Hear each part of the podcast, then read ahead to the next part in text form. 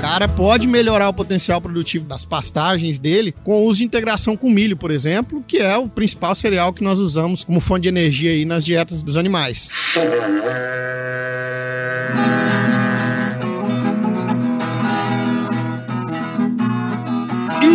Aí, pessoa! Seja muito bem-vindo, muito bem-vinda ao CanivetCast, o podcast da Nutripura, Nutrição e Pastagem, que tem como obrigação preparar o pecuarista para a pecuária do futuro, elevando o patamar da pecuária brasileira. E nesse episódio aqui, que é o primeiro de uma série de dois episódios, que nós vamos falar sobre um bom manejo em sistemas de suplementação em pasto, várias coisas aí. E para falar com a gente sobre isso, tô aqui com Pablo Paiva, que é formado em zootecnia pelo Unemat, possui mestrado em ciência animal pelo UFMT e doutorado em zootecnia pelo Unesp, né, Pablo? Paulo, muito obrigado por estar aqui com a gente, seja super bem-vindo ao Canivete Cast, cara. Opa, eu, Paulo, que agradeço a oportunidade de estar aqui conversando com o nosso público, com os ouvintes. O Canivete Cast aí, eu sei que tem crescido. Eu mesmo sou, confesso que sou um ouvinte de, de podcast. Tem alguns lá na minha, na minha lista. Legal. E o Canivete Cast tem, tem entrado lá porque tem trazido assuntos muito interessantes, não só para o meio que nós trabalhamos, mas acredito que para todo mundo que está envolvido, de forma direta ou indireta, com o agronegócio. Sim, sem dúvida, cara. E, e, é interessante você falar isso, né? Porque assim, você é um cara que viaja bastante. O perfil da turma que ouve podcast é justamente o perfil da turma que tá na estrada, né, cara? Porque é aquele momento que você tem ali só você e você mesmo, né, dirigindo. E é a hora pra gente pegar conhecimento também, né, meu? Sim, é uma ferramenta muito bacana, principalmente, como você comentou, nós que, que trabalhamos dentro do, do agronegócio, temos muito tempo de estrada, vamos é falar. Aí, a gente acaba viajando distâncias longas e o podcast aí é uma,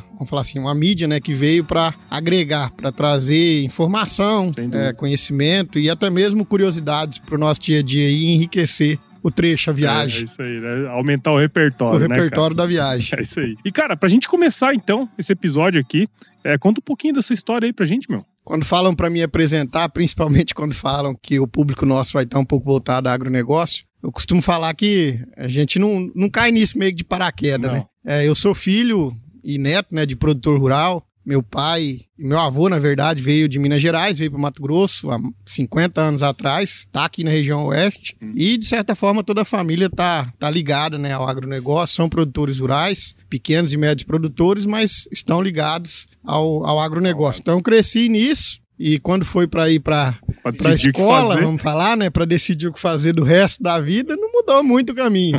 Acabei me formando na né, isotecnia, na área de agrárias, já tenho aí mais de 10 anos de formado, estou começando também a falar, a ganhar mais experiência, entrar no, no grupo aí dos mais experientes. E nesse período, né, além da, do tempo né, de especialização, com mestrado, com doutorado, eu sempre tive muito vontade de trabalhar com não seria assistência, mas trabalhar muito próximo do produtor rural. Sim. E hoje. Não tinha na cabeça o lance da, da consultoria, Isso. né? Aquele cara que fica ali perto, né? É. No, no, início era o que a gente mais conhecia, principalmente Sim. no período da, da faculdade, né? Mas hoje a gente vê que, na verdade, quem tem investido muito e crescido muito nessa aproximação com o produtor, em levar tecnologia para o produtor, em levar desenvolvimento para o produtor, é, são as empresas privadas. Uhum. É quem mais faz o serviço hoje no país, sem sombra de dúvida. E eu tenho né, tido no, nos últimos anos aí, já tenho sete anos de Nutripura, tenho tido essa grata oportunidade, essa grata satisfação de estar muito próximo do, do cliente, do produtor e ajudar os nossos parceiros aí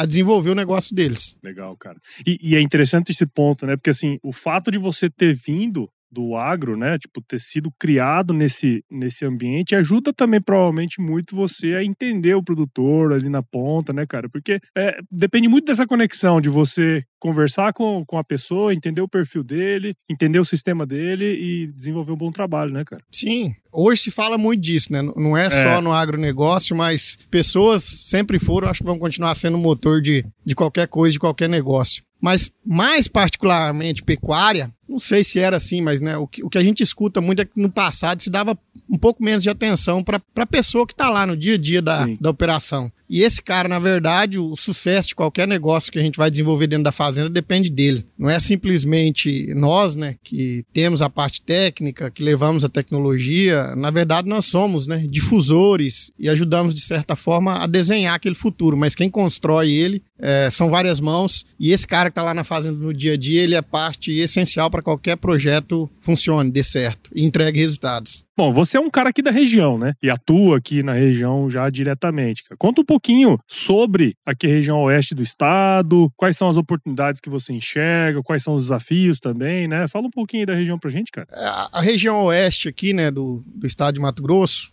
mais precisamente aqui o Vale do Guaporé, onde nós estamos, é uma região, na verdade, de terras muito férteis. Era conhecido antigamente como a terra do Colonhão. É. Quem é do, vamos falar assim, do pouco mais de tempo aí da pecuária. E na verdade a gente tem até hoje áreas de pastagem aqui na região formada com o famoso Colonhão, uhum. que foi um, uma das forrageiras aí mais utilizadas na abertura de fazendas no passado. Então, são áreas de solo muito férteis, mais que de certa forma, e isso não é generalizando, mas a pecuária como um todo, ou as fazendas de pecuária, são conhecidas né, no Brasil, isso não é mais senso comum, a gente sabe disso, por ser pouco produtivas. Uhum. Áreas extensivas, áreas muito grandes, é, com baixo investimento em tecnologia, né, independente do grau adotado pela propriedade, e com o passar dos anos, essas pastagens foram entrando em, em degradação e com Mato Grosso né, é um estado pujante na produção agrícola, com o advento da agricultura. A gente tem visto nos últimos anos, principalmente aqui no Vale do Guaporé, um crescente avanço da agricultura, seja com soja ou com milho, principalmente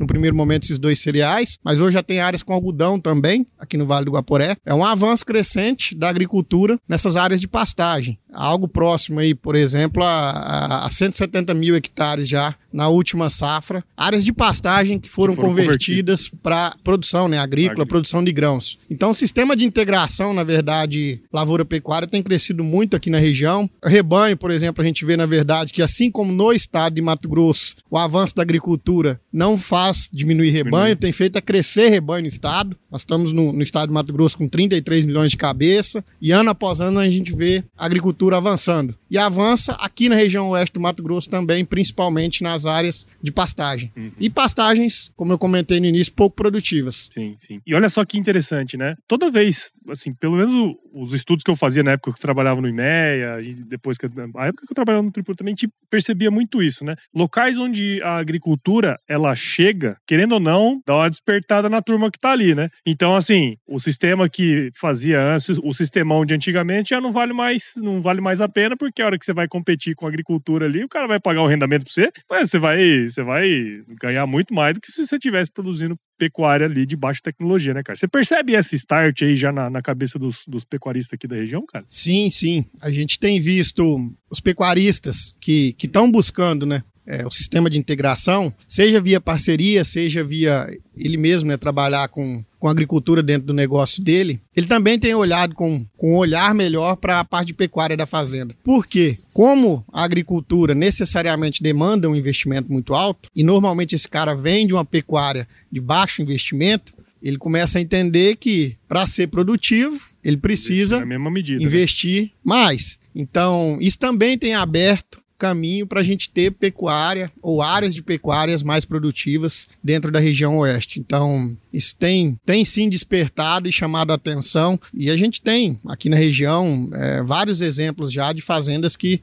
viraram a chave. Vamos falar nos últimos, principalmente aí nos últimos cinco anos, a gente tem visto vários projetos que estão virando a chave. Bacana, cara, bacana. Como a maioria da pecuária do estado, de fora também, né, de outros estados, grande parte dela é baseada em sistemas de produção em pastagem, né, cara? E, querendo ou não, a, a falta de forragem de qualidade em determinadas épocas do ano, vamos dizer assim, é, pode variar o tempo, o período e tal, mas ela existe, né? Então, é sempre um desafio para o pecuarista é, que tem seu sistema baseado em pasto, você é, lidar com essa variabilidade ao longo do ano, né? No caso aqui da região, qual que é o período que a disponibilidade, a qualidade começa a diminuir e quais as principais estratégias que vocês tem utilizado, né, cara, para, vamos dizer assim, contornar essa situação aí. Como que funciona aí na, na, região? Aqui na região oeste, com relação ao clima, não é muito diferente do, do restante do Mato Grosso. Uma particularidade que chama atenção é que normalmente o período da chuva ele se concentra um pouco mais é, em alguns meses do ano. Em anos normais, é, essa chuva normalmente concentra muito em quatro, cinco meses do ano. Esse ano é um ano atípico. Nós estamos em maio e se for rodar aí na região, a gente está com a região toda com pastagens ainda muito verdes, bem uhum. verdes. Mas já seria uma época do ano, nos outros anos aí, em anos anteriores, condições normais, a gente já estaria com declínio bem acentuado na qualidade no primeiro momento, mas também na oferta de pastagens. E aí, pensando nas estratégias, isso Claro, tem particularidade de cada fazenda, de cada projeto, mas confinamento é uma realidade utilizada para sistema de terminação. É, a gente tem também na região um grande número de produtores que trabalham com é, semi-confinamento, com terminação, suplementação a pasto, independente do nome que se use aí hoje, mas uso né, de altos níveis de concentrado, principalmente no período seco do ano, para terminar animais a pasto e tem crescido, principalmente nesses projetos que a gente comentou que se atentaram um pouco mais para a produtividade, olhar um pouco melhor para a parte de produção pecuária, suplementação de recria, uhum. independente se ela seja feita a pasto ou o que o pessoal chama hoje comumente aí de sequestro, de recria confinada.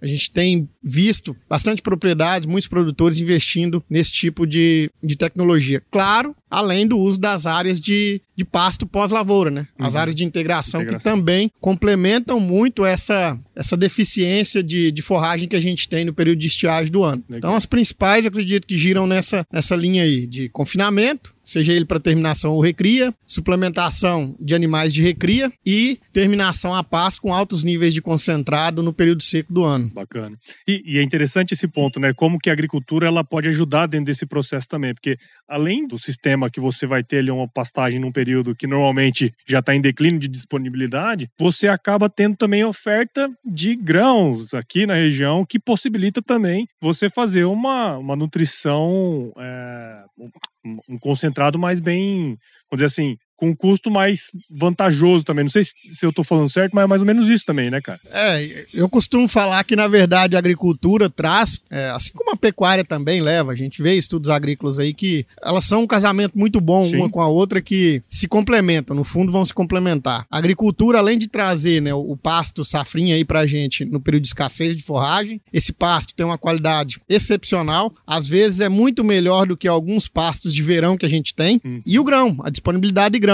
Até pouco tempo atrás a gente tinha essa demanda. Já era crescente né, por grãos para uso na, na, pecuária, principalmente para terminação numa fase inicial dos animais, mas isso tem possibilitado também, esse casamento da agricultura aí com a pecuária, produtores passarem a produzir boa parte do grão dentro da fazenda. Hum. O cara pode melhorar o potencial produtivo das pastagens dele com o uso de integração com milho, por exemplo, que é o principal cereal que nós usamos como, como fonte de energia aí nas dietas dos, dos animais. Então, tem trazido também uma maior disponibilidade de grãos. É, isso diminui né, esse custo, esse problema com logística que a gente tem Sim. no Mato Grosso. Especialmente aqui, né, cara? Principalmente aqui, né, no Mato Grosso. É um estado que produz muito, mas tem um problema sério de, de logística, de transporte. Quem vive na estrada sabe bem sabe disso aí. disso aí.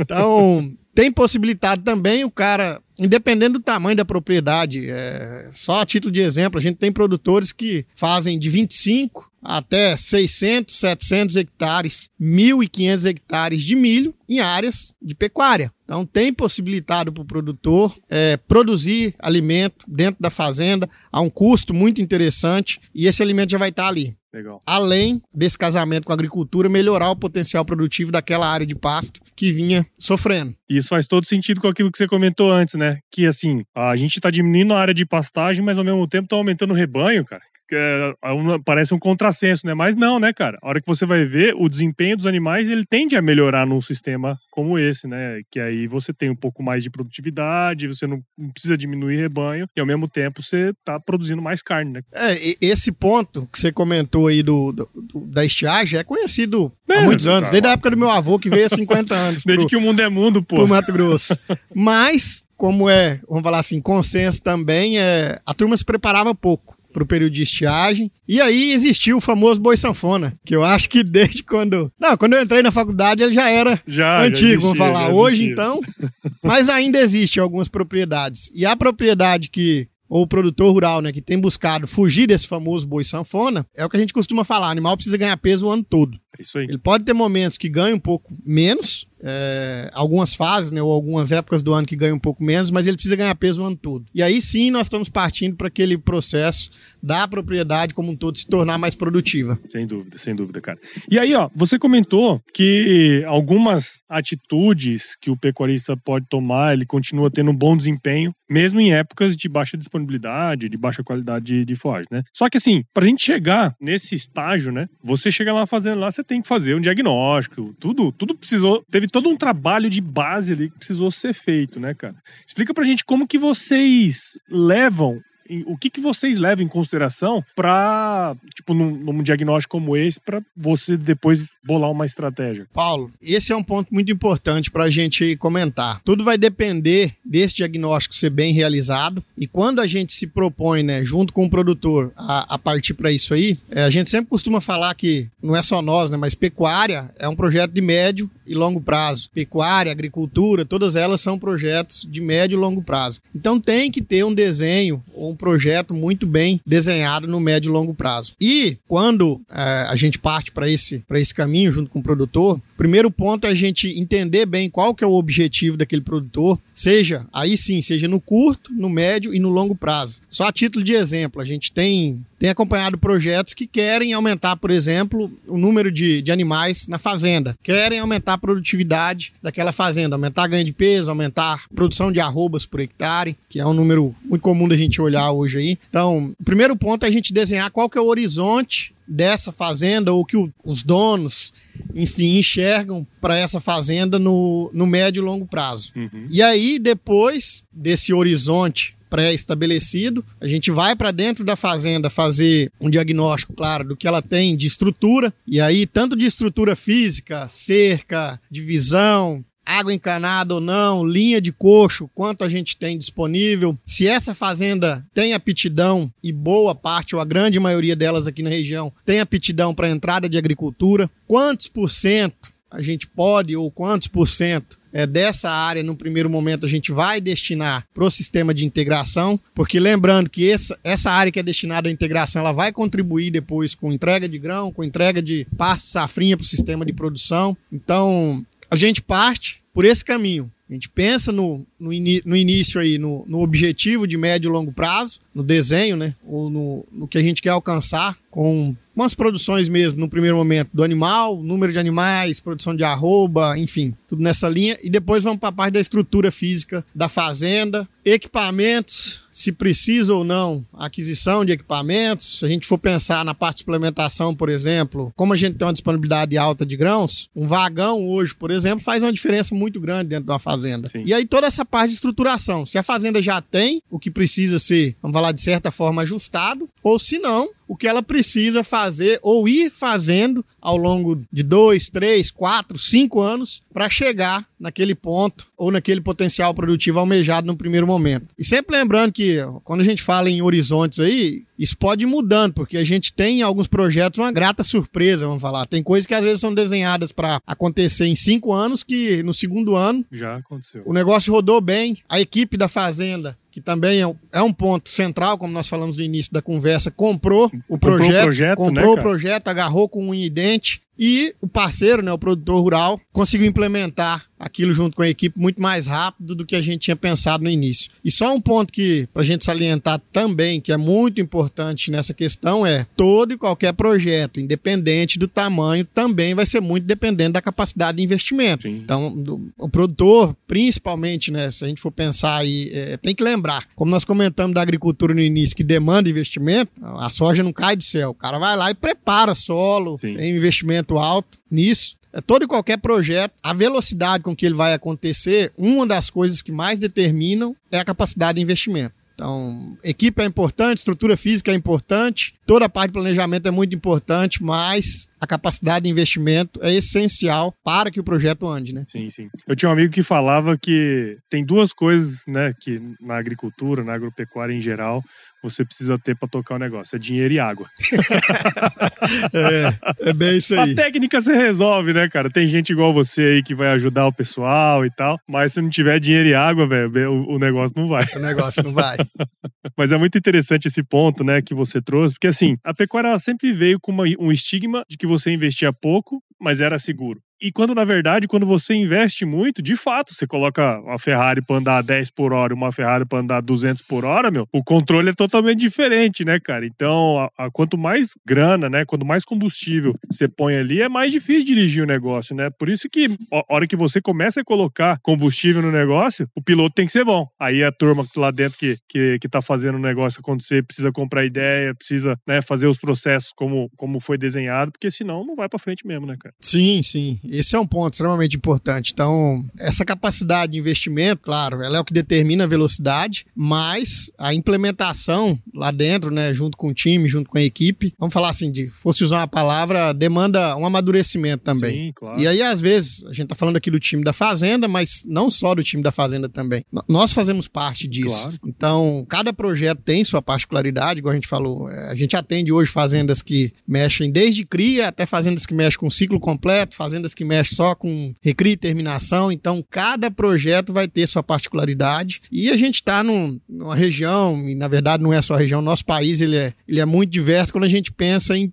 pessoa. Sim. Pessoas, né? Sim. Então, Cada projeto vai ter sua particularidade. A capacidade de investimento é essencial, mas o amadurecimento da equipe ele é extremamente importante para que a gente consiga, vamos falar de certa forma, avançar como foi planejado inicialmente. E, cara, e pra gente ir pros finalmente desse primeiro episódio de dois que nós vamos fazer, cara, eu queria que você falasse pra gente, assim, você, pô, já tá quase 10 anos aí formado, né, já de trabalhando aqui na região mais de 7 anos, cara. Eu queria que você falasse, pô, assim, como você comentou ali atrás, né, os números da pecuária falam por si só. A gente pega uma produtividade média super baixa no Brasil, taxas de lotação baixas também, também. Só que quando você faz um bom diagnóstico, traça uma boa estratégia, né? Como você falou, às vezes o cara eh, faz uma estratégia para alcançar em cinco anos, alcança em dois. Até onde, cara, de acordo com tudo que você já viveu aqui, até onde, em termos produtivos, esse produtor pode chegar, assim, assim, pensa num projeto aí que você fala assim, pô, o cara conseguiu chegar tanto, tanto, tanto, cara, que, até onde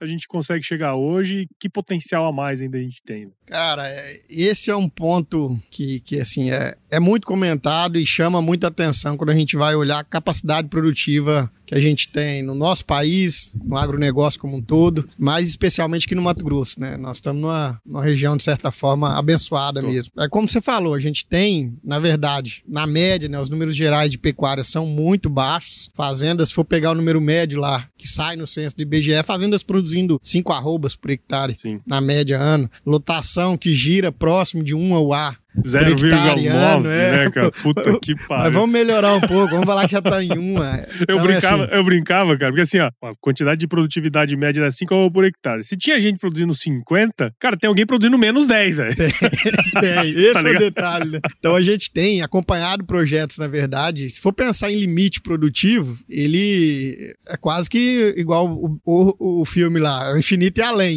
Mas o que vai determinar, na verdade, esse, vamos falar assim, essa capacidade produtiva aí é, a, é o, o, casamento, né? Do que é produtivo e financeiramente interessante. Uhum. Mas, vamos falar assim, de certa forma tem sido mais tranquilo ou, de certa forma, mais comum a gente observar fazendas que chegam tranquilamente aí a produções entre 30 e 50, 60 arrobas por hectare ano, é, com níveis de intensificação já um pouco mais altos. E essas fazendas, um ponto a destacar é, elas são financeiramente saudáveis. O grande problema, como nós comentamos de pecuária no início, é ela é pouco produtiva e por ser pouco produtiva, ela é pouco rentável. Hum. No passado era seguro, hoje não é mais. Sim. Nós estamos vivendo num momento, e principalmente nos últimos três anos aí, pós-pandemia aí, de oscilação e flutuação muito grande no boi, por exemplo, na arroba do boi, que é a moeda do, do pecuarista ou do produtor que trabalha com integração lavoura-pecuária. Então o boi é uma moeda Sim. de negócio dele.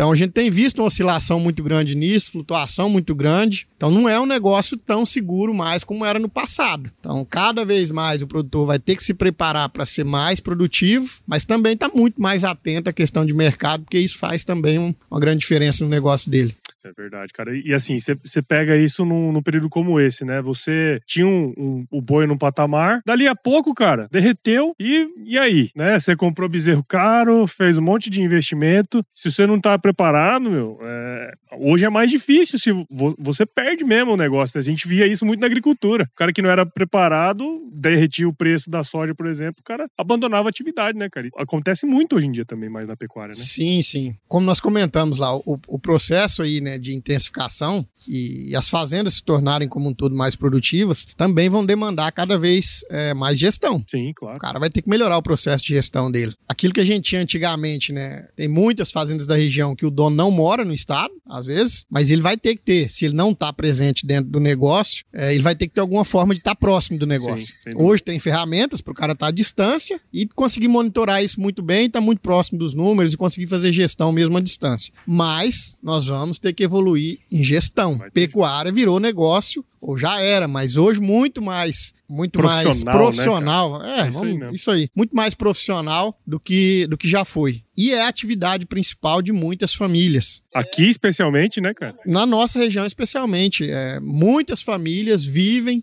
e tiram né, seu sustento, não só do, do, proprietário em si, mas de quem trabalha junto com ele, claro. das outras famílias envolvidas no processo, é dessas áreas, é desse setor de produção pecuária, de produção é, agrícola né, e pecuária. Então, gestão vai ser um, uma parte cada vez mais fundamental para o sucesso de qualquer projeto. Produtivo, eu costumo falar assim, a gente tem muita tecnologia hoje disponível, com a velocidade que a gente gostaria, a gente não consegue avançar para o tanto de área produtiva que a gente tem no Brasil, no Mato Grosso, como um todo, mas um dos pontos é esse. Nós precisamos melhorar pessoas, nós precisamos melhorar a gestão de processo. É alguma das coisas que vão, de certa forma, travando um pouco. E quem se atenta para isso e procura né, ferramentas, procura parceiros para desenvolver isso, vamos falar de certa forma mais rápida dentro do seu negócio, sai na frente. Sem dúvida. É o famoso, chega na frente, bebe água limpa também, né? isso aí, cara. Muito bom então, cara. Bom, obrigado aí por você ter disponibilizado um tempo aí. Tenho certeza que quem ouviu aqui a gente agora entendeu, né, um pouco do potencial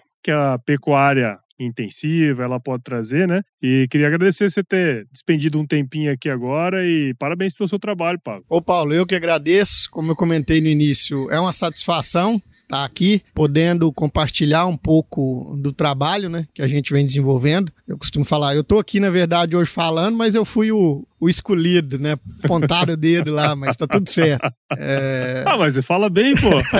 mas eu costumo falar que nós, na verdade, no Tripura, é, nós somos um time e tudo que a gente vem desenvolvendo na região, junto com os nossos clientes, junto com os nossos parceiros, ele é feito a várias mãos e a gente tem conseguido aí, junto com esse time, junto com os produtores, na verdade, que são os grandes, vamos falar assim, os grandes incentivadores e são quem abrem né, as portas do, do negócio deles, da casa deles, da fazenda deles, para a gente estar tá lá junto, é, conseguindo implementar e desenvolver aí bons projetos na região. Então, só tenho a agradecer é, por estar tá podendo participar disso e falar que é uma satisfação estar tá aqui, porque eu sou ouvinte, né? Como eu comentei de podcast, e estar tá aqui conversando com o Paulo Ozaki é, é uma, aí, uma, satisfação. Bom demais. E temos mais um episódio para você que está aí ouvindo, eu tenho certeza que vai ter muita coisa boa ainda, cara. E, e para quem quiser seguir seu trabalho, meu, como que a gente pode seguir? Cara, tem tem as redes, né? As redes da, da própria Nutripura que aparece bastante, divulgam, né? Bastante coisa do que, do que a gente vem fazendo aí na, nas regiões. E tem também a minha, né, pessoal lá. Eu não sou um cara que publica muita coisa, sou meio, meio lento com isso aí. Não, talvez não dou a devida atenção que, que rede social pode trazer de benefício hoje pra gente. Mas tem também lá, tô no Instagram, tô no LinkedIn e, e tem aí nos dois aí, Pablo Show. Gomes de Paiva. Isso aí, cara, muito bom. E para você que ouviu esse episódio do Canivete Cast até agora, tenho certeza que você viu o valor aqui nessa conversa que eu tive com o Pablo. Então considere compartilhar esse episódio com alguém que vai se beneficiar desse conteúdo. O podcast ele cresce na medida que você participa junto com a gente nesse processo. Então, siga o Canivete Cast em seu agregador de podcast favorito, acompanhe também os episódios no Agro Resenha. Siga Nutripura nas redes sociais, basta procurar lá por Nutripura no Instagram, Facebook, LinkedIn e YouTube. E visite o site da Nutripura, www.nutripura.com.br e acesse o blog Canivete, onde você vai encontrar o melhor conteúdo técnico sobre pecuária da internet. E olha só, esse episódio aqui nós estamos gravando direto da Oeste Rural Show, né? E vai estar tá no YouTube da, da Nutripura também. Olha aí, ó, tá vendo? Então já cola lá e, e segue lá pra gente poder ouvir e assistir também. Paulo, como você já sabe, né, nos podcasts aqui, eu sempre termino com uma frase de muita sabedoria que se chover não precisa molhar a horta não, né? é, e tivemos chuva na região essa semana, abençoada. Amém.